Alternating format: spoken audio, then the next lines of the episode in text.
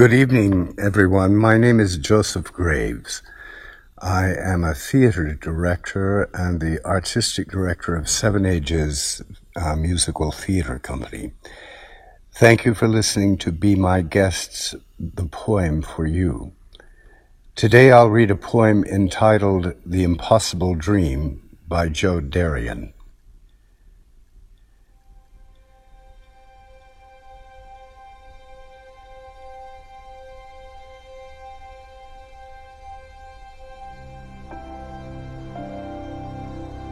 To dream the impossible dream, to fight the unbeatable foe, to bear with unbearable sorrow, to run where the brave dare not go, to right the unrightable wrong, to love pure and chaste from afar, to try when your arms are too weary to reach the unreachable star.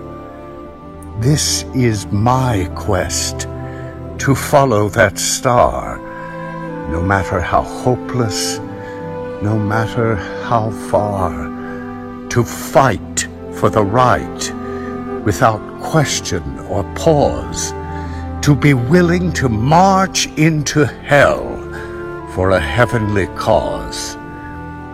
And I know if I'll only be true to this glorious quest, that my heart will lie peaceful and calm when I'm laid to my rest, and the world will be better for this, that one man, scorned and covered in scars, still strove with his last ounce of courage to reach the unreachable star.